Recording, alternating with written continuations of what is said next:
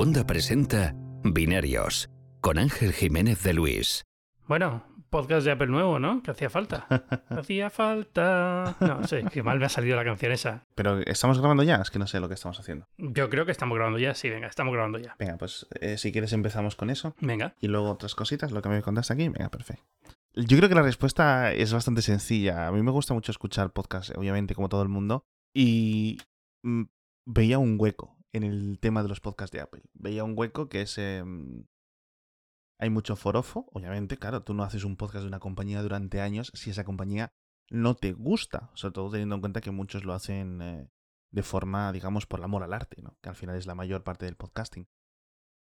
Y creo que puedo aportar algo distinto, creo que se puede encontrar una forma de hacer un podcast corto, o relativamente corto, ¿no? De 15 minutos, que yo creo que es una forma de que la gente que escucha ya uno, dos, tres, cuatro, cinco podcasts de Apple todas las semanas, porque quiere escucharlo todo, tenga un hueco para escuchar el mío también, ¿vale? La gente que no le guste mucho Apple tenga una forma de estar un poco al loro de la compañía sin dedicarle, ¿sabes? Una hora y media al debate típico entre tres, cuatro personas, ¿no? De, es que Apple, es que no sé qué, es que el iPhone tal, es que el teclado, es que las fundas, ¿no? Todo este tema de tan laterales de la compañía, yo creo que no los voy a tratar. Es decir, eh, ¿qué funda es mejor? Vamos a comentar aplicaciones, ¿no? Ese tema yo creo que queda un poco fuera de lo que quiero hacer. Y poco más. Entonces yo creo que falta. eh, había un hueco para una cosa como la que estamos haciendo en Cupertino, como la que estoy haciendo. Y vamos a ver si funciona, si funciona bien y si no funciona, pues a otra cosa, ¿sabes? Que siempre va a funcionar. Sí, está, está muy bien. La verdad es que me gusta mucho el ritmo. Es, eh, como tú decías en el primer episodio, ¿no? Es muy inspirado en los hilos de Washington. Sí, tal cual. O sea, yo creo que el, el trabajo de Dorito Toribio y de, y de Pablo es eh, eh, pivotal para el, el nacimiento de, de Cupertino, porque, vamos, la gente que los escuche los dos verá las similitudes claras. Y yo creo que es una forma muy buena Mm. de hacer un podcast de Apple, como tú dices, que no es la fórmula tradicional, que es la de dos tíos o tres tíos hablando de, de Apple todo el tiempo, como es, eh, como me recuerdan muchos oyentes de, de binarios, como a veces es binarios, ¿no? Esperemos que este, este episodio no, aunque vamos a tener que hablar de, del evento de Apple en algún momento, pero bueno, yo creo que este verano ha pasado muchas cosas que no tienen que ver con Apple y podríamos aprovechar para hacer un, un pequeño Pues sí, fin. un pequeño recap ahora, ahora que hemos vuelto. Eh, tú que has estado también un poco más al tanto de- del verano, yo eh, no, no sé, empezaría por el Note eh, 9, porque bueno, eh, a- justo ha pillado medio el verano, a mí me han pedido medio de vacaciones ya, casi no he hablado sobre él, lo he probado mínimamente en la IFA esta semana en. Alemania. Eh, no sé qué impresión te ha dado. Es que es un teléfono, lo comentábamos todos, es un teléfono 10 de 10. Es un teléfono que es casi imposible encontrarle una pega. Tiene todo.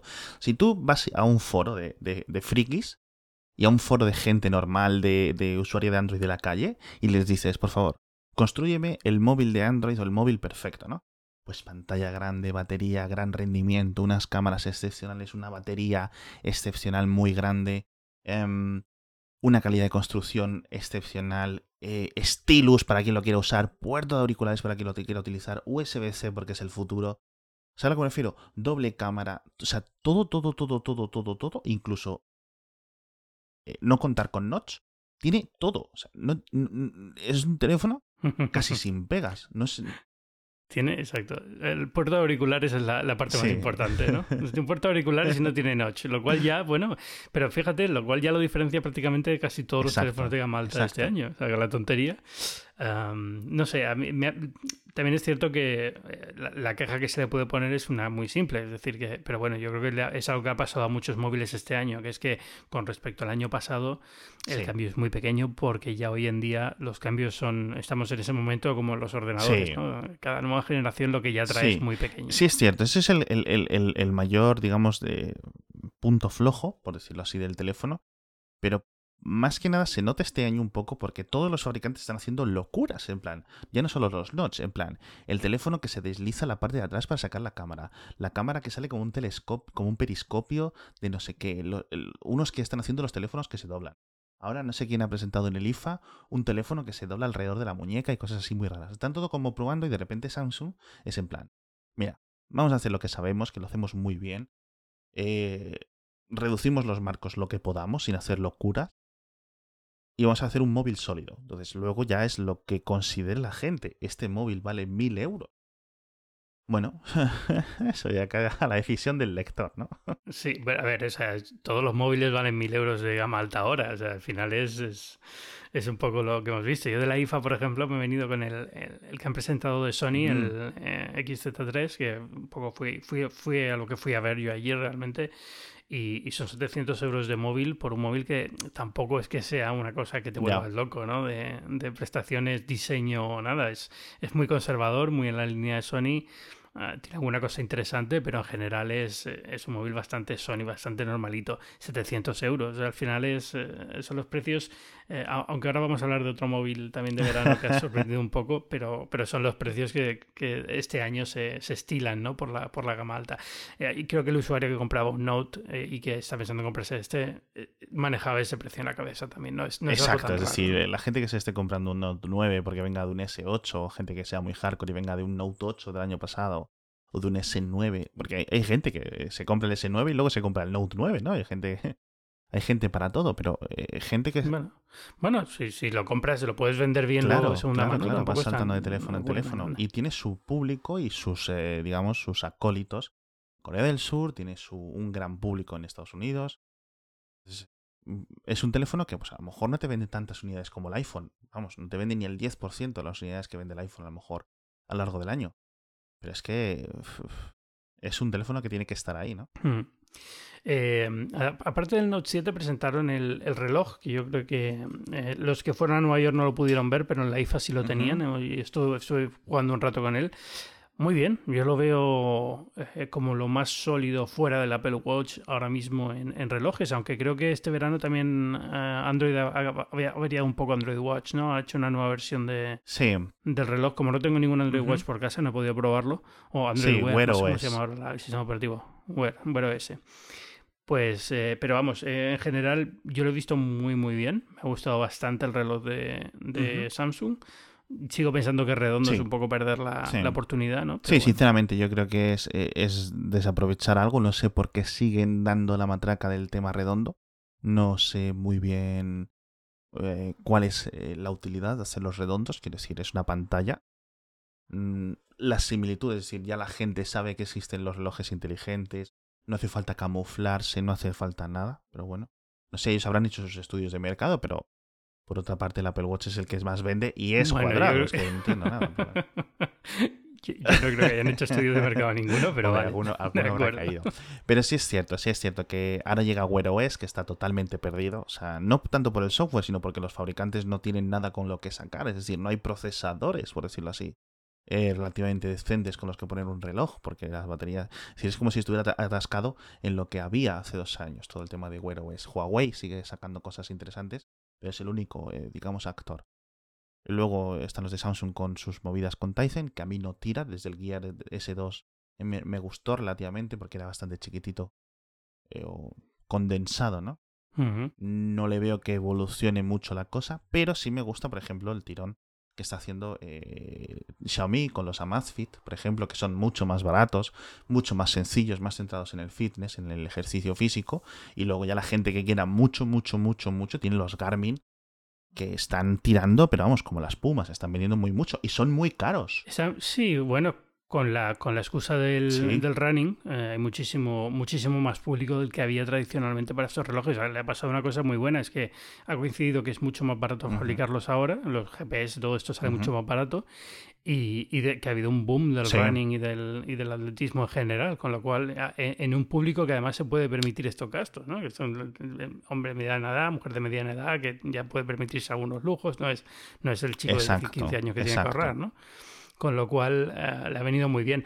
Yo sigo pensando, yo creo que se está yendo un poco ya el mito de que, de que Garmin es como un paso más y el resto todavía no llega a ese nivel. O por lo menos con el Apple Watch se ha empezado a desinflar un poco, yo creo, ¿eh? a lo mejor es mi perspectiva muy Apple Watch porque es lo que utilizo, pero recuerdo que había mucha reticencia entre corredores a usar el Apple Watch porque no era fiable, porque no tenía la exactitud del Garmin y lo veo que se está muriendo un poco ese argumento pero, pero bueno, siguen siendo bastante, bastante grandes. Sí, claro, o sea, eso son cosas como eh, muy profesionales, muy técnicas, para gente que necesite y que busque eso, ¿no?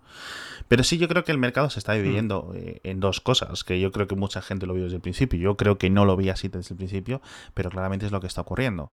Eh, tenemos relojes caros, en plan sus 400 euros o así, que yo creo que irán a tener chip 4G, eh, GPS, tarjeta SIM o tarjeta eSIM, etcétera, todo esto, ¿no? Garmin's, los Apple Watch, etcétera. Y luego las cosas muy baratas, es decir, gente que solo quiera en plan, mira, cuéntame los pasos, cuéntame el pulso, manténme un poco informado, si acaso que me llegue una alerta en una pantalla mínima, ridícula y nana, que la batería me dure 5 días, una semana, ¿no? Y que me cueste 30 euros, ¿no? Que por ejemplo la Mi Band de Xiaomi es la que mejor lo hace, ¿no? Sí, que era un poco lo que el, mercado que tenía Fitbit tradicional. Era solamente ese que lo único que pasa es que ahora le puedes poner una pantallita que te da la hora, pero no es no deja de ser el, mismo Y a ver si Fitbit se recupera, de momento parece que no. Sigue ahí. No, yo lo veo muy mal, ¿eh? Sinceramente. Sí. El, el, problema es que ahora sí tiene buenos productos. Eh, bueno, siempre ha tenido buenos productos Fitbit. No a lo mejor comparativamente, pero si te compras un Fitbit, bueno, pues no, no acabas desentonado, ¿no? Sí. Y ahora en, relojes inteligentes tiene una cosa bastante interesante con el Versa. No es un Apple Watch. No creo. Bueno, creo que sí intenta ser un poco el Apple Watch o llenar el hueco de alguien que diga, ¿qué me compro? ¿Me compro una Fitbit o un Apple Watch? Sí. es que las Fitbit son muy básicas. Ya tienes el Versa, que ya es un poco más inteligente o interesante. Pero yo creo que ahora tiene buenos productos y ahora sí que me sabe un poco mal que estén perdiendo las ventas al ritmo que estaban perdiendo, ¿no? Porque claramente es un, un tobogán. y es una pena porque, porque realmente no habían hecho nada mal en ningún momento. Es decir, lo único que pasa es que no. El ciclo. Les ha pillado el tren a pie cambiado, sí, totalmente. Sí, y el, y el, mercado se ha movido muy rápido a que los dueños de las plataformas sean los que lanzan los relojes, ¿no? Entonces, eh, eh, o sea, le pasa lo mismo a los, a, los Android Wear, ¿no? A los, a los, a los teléfonos relojes con Wear OS, que ninguno que sea... Tú dices que Huawei está sacando, pero realmente no se mueve el mercado en ninguna dirección hasta que se supone que Google sacará algo en algún momento, pero yo no creo que... No, les, no parecen como muy interesados en, en perseguir el mercado y nada de los rumores de, de este octubre, que, de lo que viene en octubre, apunta un reloj, ¿no? Un Pixel nuevo y demás, pero... No, no, de hecho lo, lo, lo, han negado esta semana, con lo cual yo tampoco es que confiara mucho en una presentación con el denominado Pixel Watch, hipotético Pixel Watch, pero lo han negado directamente. No sé en qué punto ha estado, no sé si han estado trabajando en ello y han decidido, bueno, mira, eh, pues no. pero bueno, o no está a punto, a lo mejor lo, lo sacan para noviembre, pero de momento, bueno, ahí se ha quedado. Sorpresa, yo creo que sin duda el verano es eh, Pocophone, ¿no? el, teléfono con el nombre más ridículo de. Bueno, de la historia. De, la historia no, pero. Pero le ha salido bien, hasta al final la tontería del nombre casi incluso te hace gracia, ¿no? Y como que lo tienes más, le das más cariño al, al, teléfono. Exacto, no es un HTC chacha, o un... Puestos a buscar malos, los ha habido peores. o un Mitsubishi pajero, pero sí es cierto que es un poco... Queda, queda como raro, ¿no? Queda como un poco descolocado en español. Pero es un nombre que suena fuerte, ¿no? En, en otros idiomas y se pronuncia fácil y es como muy internacional el nombre y les ha funcionado. Y lo comentábamos en París, en la presentación europea. Es un teléfono muy indio. O sea, es, es, a mí ha cogido ese en plan. ¿Qué necesitamos para competir con esta gente de OnePlus que nos están comiendo la tarta en la India, porque están haciendo unos productos, eh, o los, mejor dicho, el demográfico indio busca una cosa muy a tope de especificaciones internas. Es un poco eh, más diferente del público chino, del público europeo, en el que le importa un poco menos el aspecto físico eh, o el, externo ¿no? del dispositivo. Y nosotros queremos un gran cacharro que rinda mucho y que cueste muy poco.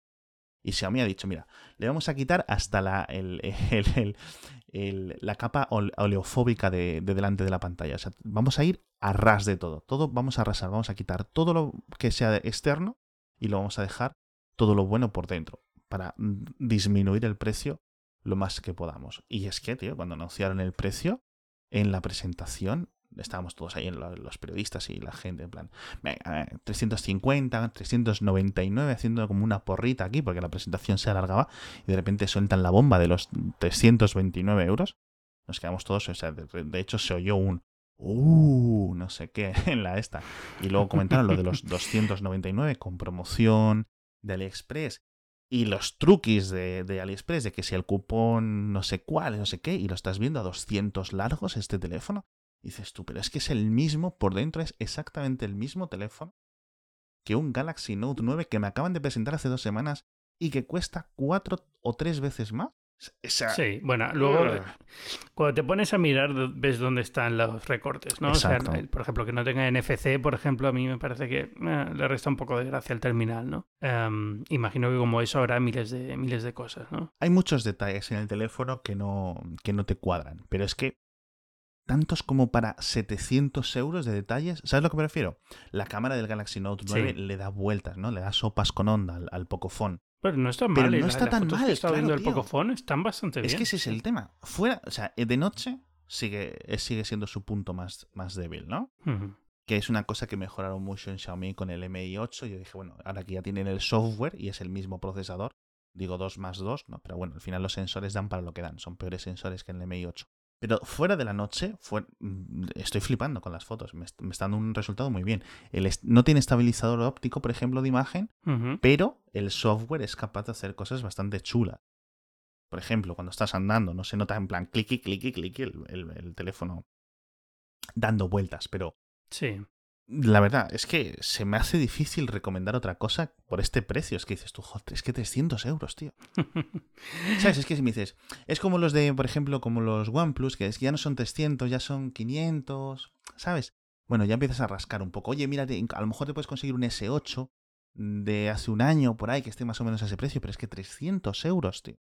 Uf, uf, uf. Ya. Sí, no, lo único que vi hoy por ahí es en alguna oferta del, del P20 que ya está por 400 y algo del juego y tal, pero ya sé, sí, si te pones a sumar, pero si son solo 100 euros más, te puedes ir hasta los 700, 800 fácilmente buscando teléfonos que son mejores. Pero, pero es verdad que al final es, es, eso. Es decir, la persona que, se ve, que quiera estas navidades un teléfono eh, barato pero bueno o que tenga aspecto de ser un teléfono de gama alta con su notch, con su procesador eh, eh, de, de Qualcomm de última generación y demás, es este y ya está. O sea, no hay, no hay es que es una batería que dura bastante, tío. Son 4.000 mAh, pero que te dura el día. No como sabes que te dura el día y a partir de las 8 de la tarde ya empiezas a arrancar, ¿no? Es que te dura el día de verdad. Y tienes 64 GB de almacenamiento en la versión barata, ¿no?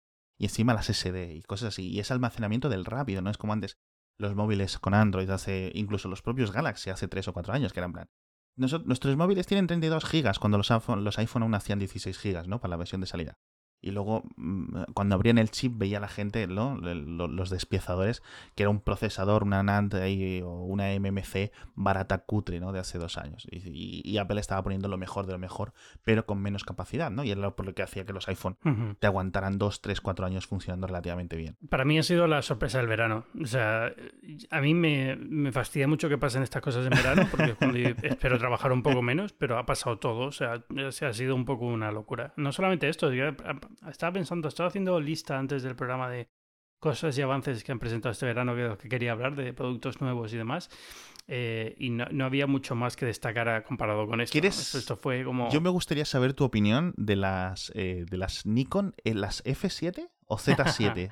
Z7, y las Canon estas, porque Estoy mazo interesado, no porque me las vaya a comprar, obviamente. O sea, es que ahora mismo me da la risa cuando veo los precios de las cámaras, tío. Ese, es el tema. O sea, son cámaras que si te gusta la fotografía están muy bien, pero tiene que gustarte la fotografía y tienes que sacarles partido, si no es un gasto brutal para nada, ¿no? O sea, al final, eh, Nikon muy bien. Eh, estuve en, en, Japón viéndolas, eh, nos invitaron a los de Fotolari y a mí, me colé en todos los vídeos de Fotolari, que soy muy orgulloso de, haberlo conseguido, y, y, la verdad es que las cámaras están súper bien, pero ¿qué pasa? Que llegan a un mercado en el que ya había unas cámaras espectaculares que son las de Sony, ¿no? Entonces, eh, eh, es injusto, pero, pero en cuanto salieron, lo primero era compararlas con la Sony A7 III, que es un poco la que está ahora como el, estandarte, ¿no? De, full frame, sin espejo. vale, aquí te voy, a parar, eh, no sé si le estoy haciendo un favor o un, un, desasosiego a la, a la audiencia. ¿Qué es full frame y que es sin espejo, esto nunca me entero yo. vale, sí es verdad que debería explicar más las cosas, vale. Eh, eh, sin espejo es muy fácil de explicar. Eh, las cámaras reflex, que son las que grandes con objetivo intercambiables que vemos en, por la calle y usar los profesionales y demás, tú ves a través de la lente porque detrás de la lente hay un pequeño prisma que dirige parte de la luz al visor, ¿no? Entonces tú ves lo que, lo que ve la lente y cuando sacas la foto, lo que va a salir en la foto es lo que tú has estado viendo por el visor. Eh, esto se hacía con un espejo en fotografía tradicional y en fotografía digital, cuando se pasó digital, pues también. Eh, cuando, cuando llega la hora de capturar la foto, lo que, lo que pasa es que el espejo sube y entonces la luz pasa directamente antes a la película o ahora al sensor. Y entonces el, visor se queda oculto durante esta, mientras está sacando la foto, se queda en negro, pero vuelve a bajar y vuelves a ver a través de la lente. Vale, vale. Sin espejo quiere decir que el espejo desaparece y la, luz que va, pasa por la lente va directamente al sensor y tú lo que haces es verlo o en la pantalla de la cámara, que tú dirás, bueno, pues eso es lo que son todas las cámaras, ¿no? Las compactas toda la vida, he podido ver las fotos. Bueno, pues eso es, sí o lo puedes ver a través de un visor electrónico, ah. que bueno, pues es, mejor porque eh, está aislado, no tienes la luz alrededor, lo puedes ver en cualquier situación de, de luz alrededor y demás. ¿no? Eso es sin espejo. ¿Qué significa tamaño completo? Pues simplemente que el sensor tiene el mismo tamaño que un negativo de 35 milímetros.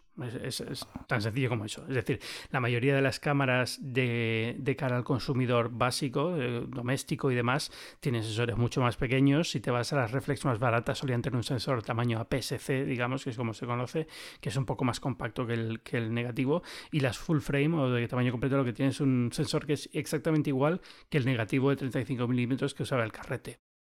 ¿Por qué importa esto?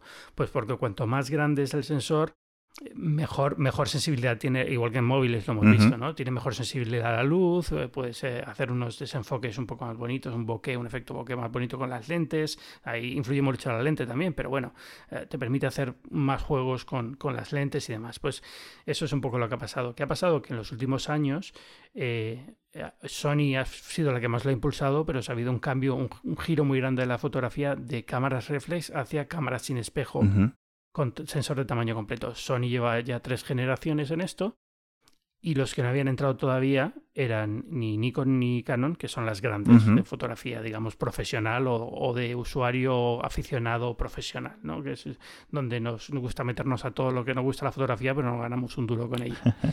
y, y, entonces, pues e, eso es un poco la historia, ¿no? Se está un poco la expectativa de que Nikon llegase y que Canon llegase, y han llegado pues esta semana y, en agosto Nikon y esta semana Canon. La Nikon muy bien. O sea, ha presentado dos cámaras que vienen a ser un poco el equivalente de la A7R3 de Sony, que es la Z7, y la A7 III de Sony, que es la, la, Z6. Eh, por explicarlo rápido, una está destinada a sacar fotos de muchísima resolución y la otra está destinada a un uso un poquito más de andar por casa, pero, pero con mayor velocidad de disparo, porque claro, los archivos son más fáciles de mover dentro de la memoria de la máquina y demás.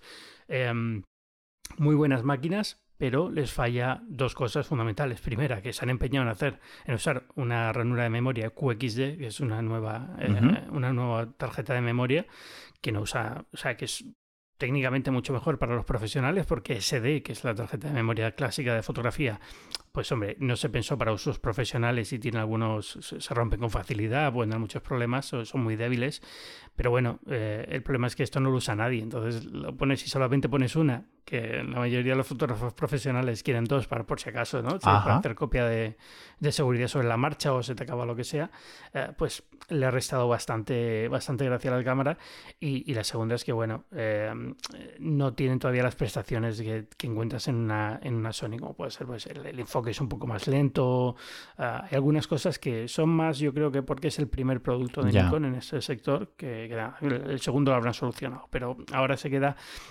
Si, si no existiera la 7.3 sería una cámara espectacular, pero como existe la 7.3 pues se queda ahí un poco... ¿eh? Y Canon ha hecho un poco lo mismo con la EOS R, ¿no? Es una cámara que, que está muy muy bien pero eh, bueno, esto, todavía no lo he probado, solo he probado las Nikon. Pero bueno, lo que he podido ver por, por, los que ya han probado la cámara, es una cámara que está muy bien, pero que falla en algunas cosas muy tontas. Por ejemplo, no tiene estabilizador de, del sensor para cuando estás sacando, moviendo una foto y tal, sacas una foto y te mueves, pues que la foto salga bien. Eh, eh, tiene también una sola ranura SD en vez de tener dos. Mm. Cosas muy pequeñas y muy tontas, pero que dices, bueno, ya es, es, lo que me esperaba, porque al final lo que le pasa a todas estas compañías es el, el dilema del innovador en formato clásico, ¿no? Que es eh, tú tienes un negocio que viene de vender cámaras reflex y objetivos para esas cámaras y llega una y montas una nueva división y a la nueva división no le vas a dar todos los recursos de la compañía porque tiene que demostrar que tiene dinero. Entonces es como, bueno, pues saca una cámara, pero aquí mi negocio sigue estando en vender las otras cámaras ¿no? y las otras lentes. Y hasta que esa ecuación no cambia, vas mucho más lento que la competencia Sony. ¿Qué, qué pasa? Que hace dos años Sony no tenía nada que perder por irse a, sin espejo porque realmente en reflex no tenían tenían casi nada de mercado, con lo cual es como, bueno, pues quemamos esa división de la compañía y nos vamos de cabeza hacia el futuro. Y eso es un poco la, situación. Joder. Y, y, esto, otra, ya que aprovecho que estás aquí como eh, de, de profesor, te voy a preguntar, eh, completamente lego yo en el tema, porque eh, veo que hay como canonistas, veo que hay como gente muy de Nikon, etcétera. o sea, ¿por qué? Pues, eh, ¿Por qué?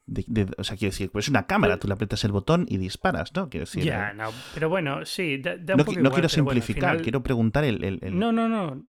No simplifica, sí, al final eh, aquí hay mucho de postureo eh, entendido como, bueno, afinidad por marcas, igual que las hay en cualquier cosa, ¿no? Igual que hay gente que es BMWista de toda la vida o, audista de toda la vida y no le puedes cambiar el coche porque se muere. Y, hay gente, y luego hay otra razón, y es que inviertes mucho dinero en un ecosistema alrededor de la cámara. Tú puedes comprar una cámara de de Canon, pero luego te tienes que comprar muchísimas lentes para esa cámara. Y las lentes tienen unas monturas que solo sirven para ciertos tipos de cámaras, con lo cual eh, cambiarte a Nikon no es solamente comprarte una nueva cámara que sea Nikon, es comprarte una nueva cámara que sea Nikon, vender todas las ópticas que tienes y comprarte nuevas ópticas o encontrar un adaptador que funcione, que no suele ser fácil, con lo cual la gente tiende a, tener una afinidad muy grande por la, por la marca que estado usando pues, los últimos años. ¿no? Y en el sector profesional todavía mucho más, porque en el sector profesional tienes servicios técnicos muy especializados para ciertos tipos de trabajo o si vas a cubrir, no sé, unas Olimpiadas, pues Canon tiene ahí una, una monta una tienda básicamente, ¿no? Para para, profesionales, pues para que eh, si se te rompe algo mientras estás trabajando puedes repararlo o, te cambian un objetivo. Entonces ya te haces como de una marca y estás muy atado a esa marca. Es muy difícil entrar en ese mercado y es una de las razones por las que da igual que tengas una cámara mejor eh, para entrar en el mercado profesional. Muchas veces es, tienes que tener una cámara mejor este año, el que viene, el que viene y tener mucha paciencia porque van a tardar en pasarse los profesionales al mundo este. ¿no? Es, es, una curiosidad, pero eh, yo creo que viene con, una inversión grande, que al final haces una inversión grande y, solamente por mantenerla, pues no te cambias. No, no, claro, claro. No, no, había pensado yo en el tema de los objetivos. Sí, creo que alguna vez he preguntado esto y me habían comentado el tema de los objetivos, el tema del ecosistema, y se me había ignorado completamente. Y esto es en plan, no puede hmm. entrar lo típico la Comisión Europea y decir, no, oye, chicos, tenéis que hacer eh, objetivos intercambiables, os lo obligamos por ley, no sé.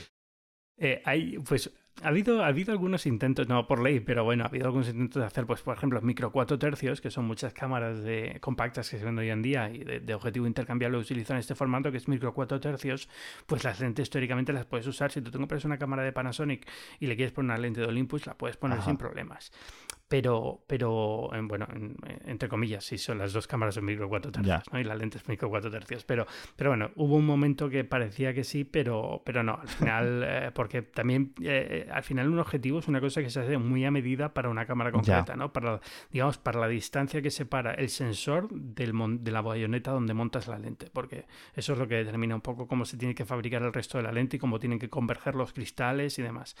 Eh, es es un negocio muy duro y, tiene, tiene unos márgenes brutales. A lo mejor no son muy altos los márgenes, lo que tienen son unos costes brutales, con lo cual, claro, te vienes del mundo de la telefonía que, tú dices, bueno, un teléfono a mil euros, pero es que es un teléfono que saca unas fotos fantásticas y te vas a fotografía y dices, bueno, es que si me quiero comprar una cámara de estas son dos mil y pico euros la cámara, más luego mil y pico de una lente, más si quiero tener tres o cuatro lentes para cuatro tipos de trabajo diferentes, pues ya son pues estoy llegando a 8.000 euros en, equipo fotográfico. Madre mía, es que es un coche, tío. Lo piensas, Claro, al final es, es, un, es, una locura. Entonces son inversiones muy altas y, claro, tiendes a sacarles el máximo partido, exprimirlas lo máximo posible y eso quiere decir muchas veces pues no cambiarte, aunque esta Sony que venga ahora sea mejor o esta Nikon que venga ahora me guste más, me tengo que esperar cuatro o cinco años para justificar dar un salto de, ese, de esa magnitud, ¿no? Sobre todo cuando requiere cambiar todo el equipo fotográfico que tengo. Y, y esta gente de Xiaomi, por ejemplo, ¿están haciendo algo interesante? ¿Están haciendo en plan, hacemos esta tontería aquí con una cámara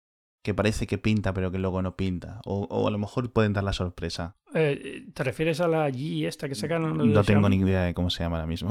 Eh, esos son, eso, son a, ningún lado. O sea, eso es, aquí lo que está pasando interesante en fotografía es que Panasonic y Olympus, que son marcas que están en un mercado que teóricamente es más eh, aficionado que profesional, ¿no? En este, aunque, aunque luego aquí también hay mucho talibán en el tema de, bueno, puedes sacar, realmente puedes, a ver, vamos a ver, puedes sacar una foto profesional con cualquier cámara en condiciones normales, ¿no? Digamos, al final eh, importa más el fotógrafo que la cámara. Pero bueno, en general, las cámaras son, están pensadas para un uso que no es irte a un estadio de fútbol, y sacar un reportaje de 50.000 fotos de cada jugada, ¿no? Son cámaras pues, para irte de viaje y sacar cuatro fotos.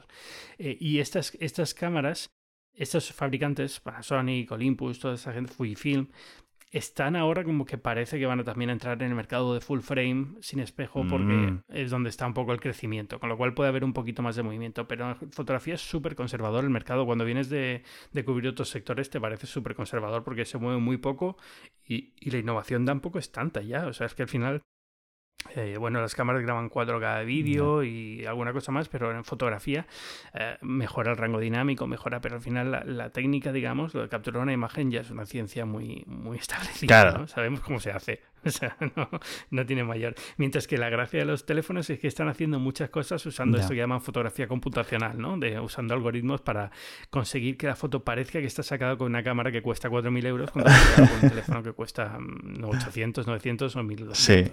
Y, y, los sensores estos full frame, em, yo entiendo que obviamente si hubiera un fabricante suficientemente loco, ¿lo podría poner en un teléfono? ¿O es tan grande que eh, bueno, es, son bastante grandes. Piensa lo que me dio un negativo de fotografía. Vale. Pues, le llaman 35 milímetros porque son 35 milímetros de diagonal, ¿no? O sea, al final son 3 centímetros y medio de diagonal en un, en un rectángulo eh, con proporción 3 medios.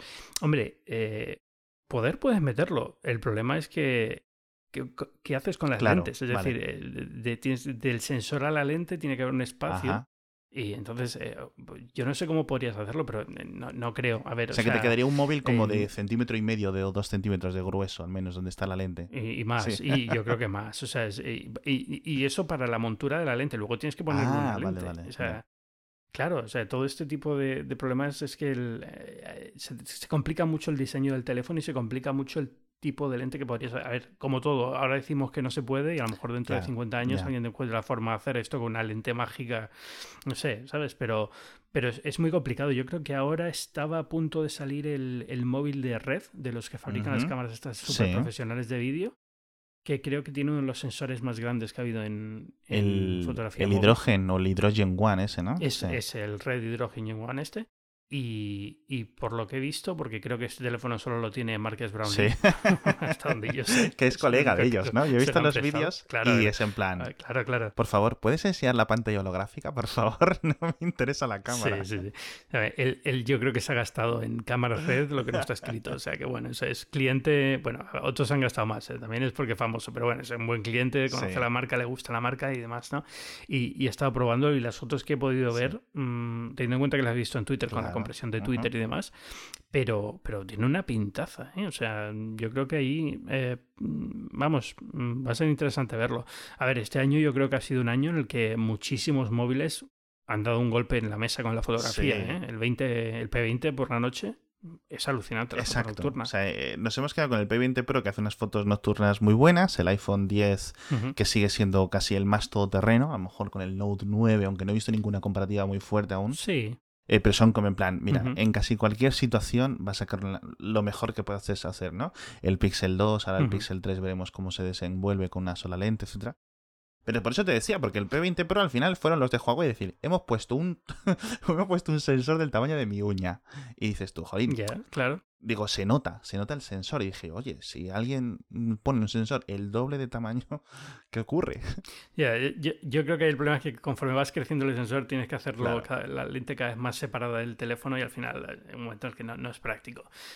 Eh, como todo, eh, seguro que hay una forma de saltarse esto, darle la vuelta y encontrar una, una fórmula para solucionarlo. O sea, el el truco que estaban intentando ahora usar era llenar la parte de atrás del teléfono de 50 cámaras ah. y, hacer y eso que hacía Litro, ¿no? Eh, eso que se llama Litro, la empresa que lo hacía, ¿no? Que tenía como 16 lentes en la parte de atrás de, una, de la cámara y cada una con una lente dedicada para una focal diferente y entonces luego lo que hace es, realmente es un ordenador muy potente que coge todas las imágenes y dice, bueno, tú lo que quieres sacar una foto de esto, ¿no? Pues yo me busco la forma de sacártelo con las 50 imágenes que tengo, eh, combinándolas para que te salga la foto que tú quieres. Bueno, es, es, un truco y a lo mejor acaba siendo eh, incluso mejor que tener un sensor de 35 milímetros. No, sé, o sea, todo esto va a depender mucho de cómo evolucione lo de la fotografía computacional y la magia que puedan hacer Apple y todas estas cosas. Sí, yo creo que va a ir por ahí, sí.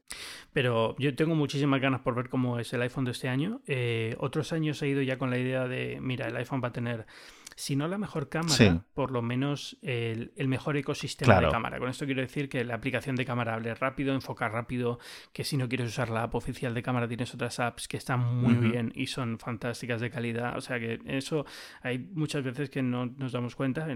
Este teléfono Android saca unas fotos fantásticas, sí, pero las saca después de que hayas tenido que enfocarlas, que tarda mucho, que la aplicación va mal. Entonces, eh, el iPhone siempre ha sido para mí un poco el que lleva la delantera ahí.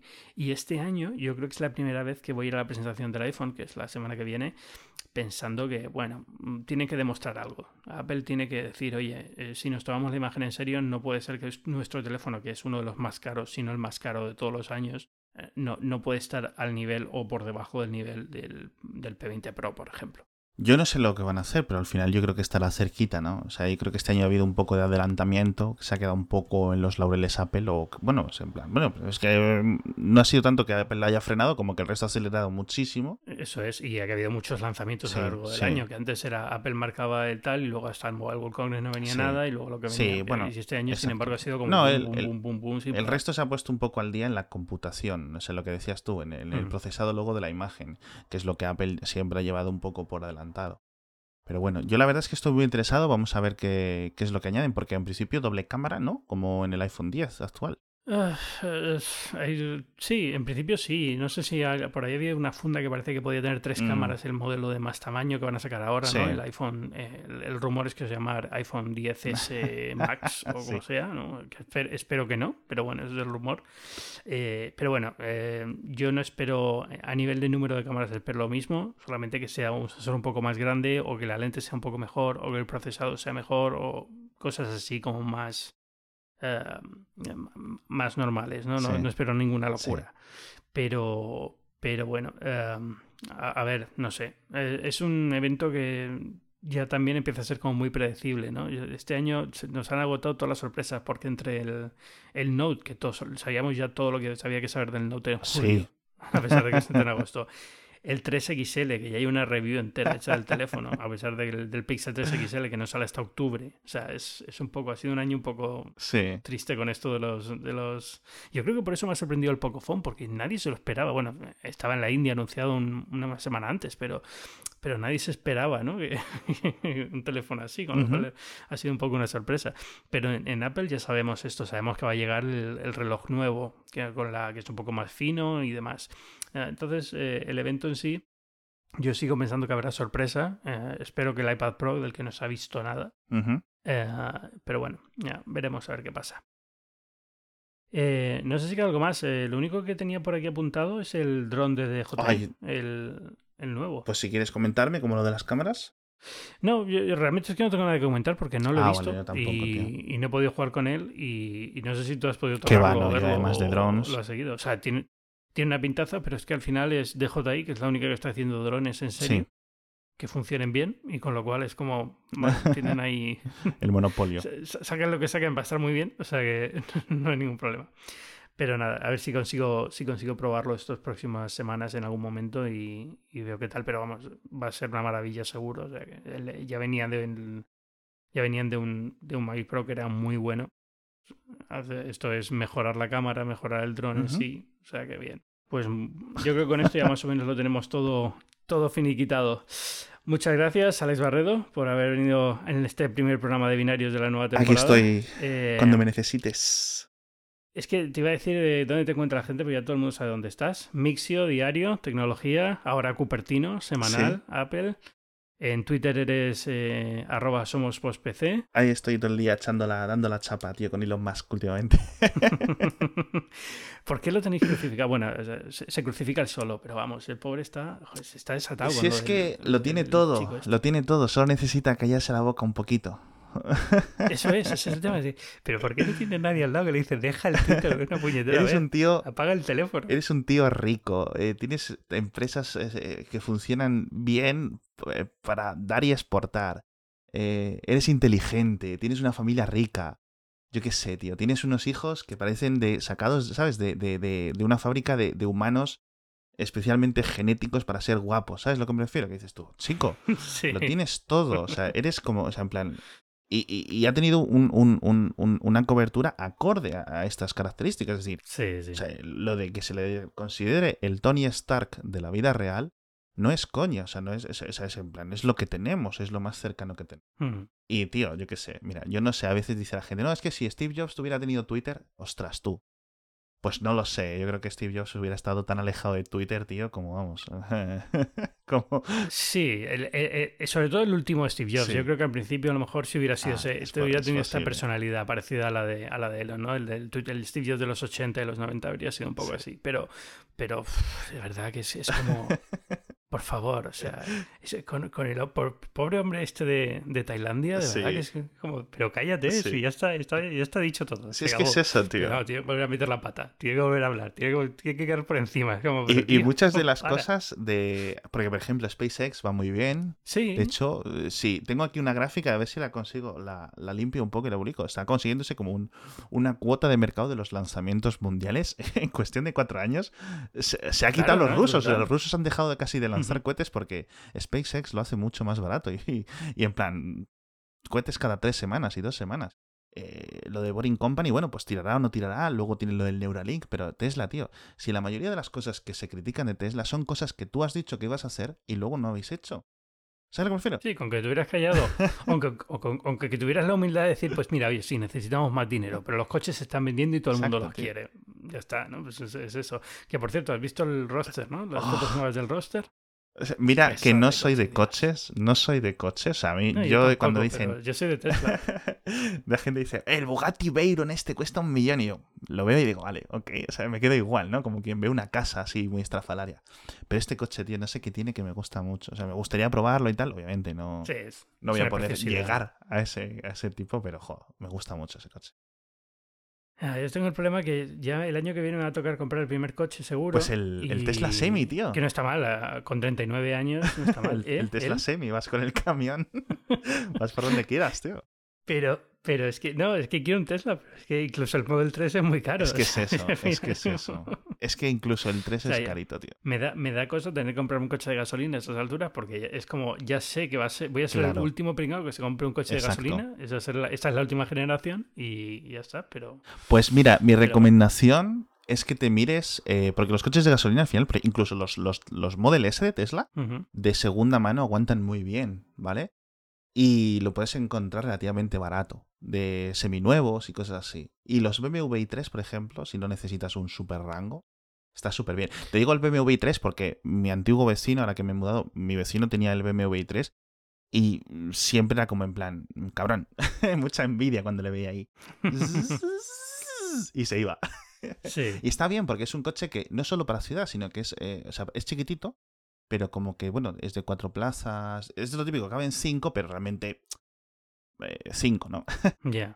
y lo- lo- los tres de atrás es mejor dos. Pero, oye, tío, está muy bien y no está muy caro. Yo creo que está como a 30.000, 30 y algo mil. ¿Sabes qué dices tú, jolín? Ya, bueno, a ver, también es, ah, más que nada es porque en Estados Unidos, cuando vuelvo ahora a Atlanta, eh, ahí sí, Sí. necesitas coches o claro, sí, ¿no? claro, Entonces, claro, eh, claro. Ya, ya, ya toca y preferiría un eléctrico, pero, pero bueno, ahí el rango me da igual, porque realmente yo tengo muy claro que sale a cuenta tener un eléctrico con rango corto y alquilar uno cuando tengas que hacer un viaje muy largo a algún sitio y ya está, no tiene más, no tiene mayor secreto. Puede ser ese el, el truqui, ¿eh? el de alquilarlo, porque yo siempre estoy pensando en plan, jo, es que cuando tenga que meterme en los viajes estos de 400 kilómetros, me voy a quedar apu- apuradito, ¿sabes? Sí. No sé, ya, ya contaré. Bueno, todo esto era para decir cuál era tu Twitter, que es arroba somos por PC. ¿Dónde, dónde más te puede contar la gente? ¿En Hacía Falta? Eh, en, sí, en eh, Kernel? bueno. en, en- no sé. En la vanguardia. en todos los podcasts de Cuonda. Exacto. Pues oye, pues muchísimas gracias y, nada, te tendremos pronto por aquí de todas Eso formas es. seguro otra vez. Un abrazo a todos. Y yo os recuerdo que soy Ángel Jiménez, esto es Binarios, ha vuelto en esta nueva temporada. Eh, ya sabéis dónde encontrarme, en Twitter, en arroba Ángel Jiménez. También podéis leerme en las páginas web del mundo, en elmundo.es. Y Binarios forma parte de Cuonda, que es una comunidad de podcasts independientes en español. Tenemos muchísimos podcasts. Ahora que empezamos nueva temporada de muchos, también llegan algunos nuevos. Os recomiendo que os paséis por la página web www.cuonda.com y ahí vais a ver los nuevos podcasts y los que ya conocíais pero que vuelven ahora esta temporada. Y nada más, nos vemos la semana que viene. Adiós.